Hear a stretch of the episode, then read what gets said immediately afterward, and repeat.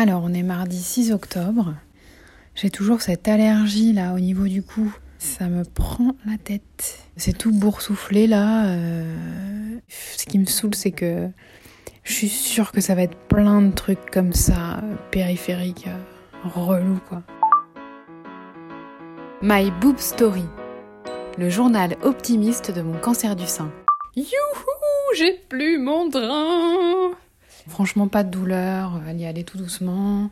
Maintenant, je vais pouvoir aller prendre ma douche tranquille, m'habiller, faire ma vie. Sinon, au niveau du sein, euh, comment expliquer? En fait, là, j'ai donc mon soutien-gorge de contention. Et euh, j'ai mis une compresse dessus parce que j'ai mis un petit peu d'huile d'amande douce sur les cicatrices. Et en fait, la peau vraiment prend la forme de ce qu'on met dessus, quoi. Un peu comme si le dessus était un peu en pâte à modeler. Puis on m'avait prévenu que le sein euh, passerait par toutes les couleurs et effectivement là il est genre euh, jaune quoi, euh, jaune violet sur le côté.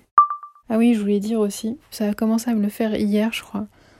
Des petites sensations de bulles au niveau du sein, genre et un espèce de une espèce de sensation de de, de comment dire de liquide qui passe, mais genre pas un truc qui coule quoi, genre euh, un truc qui passe.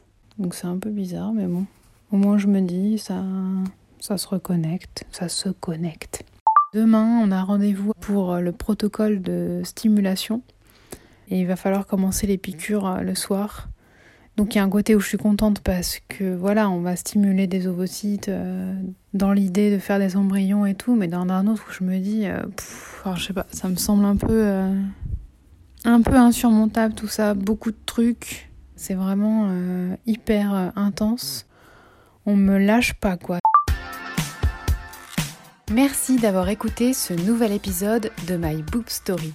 Pour soutenir ce podcast, vous pouvez participer à son financement jusqu'au 2 novembre sur le site Ulule en tapant My Boob Story Podcast.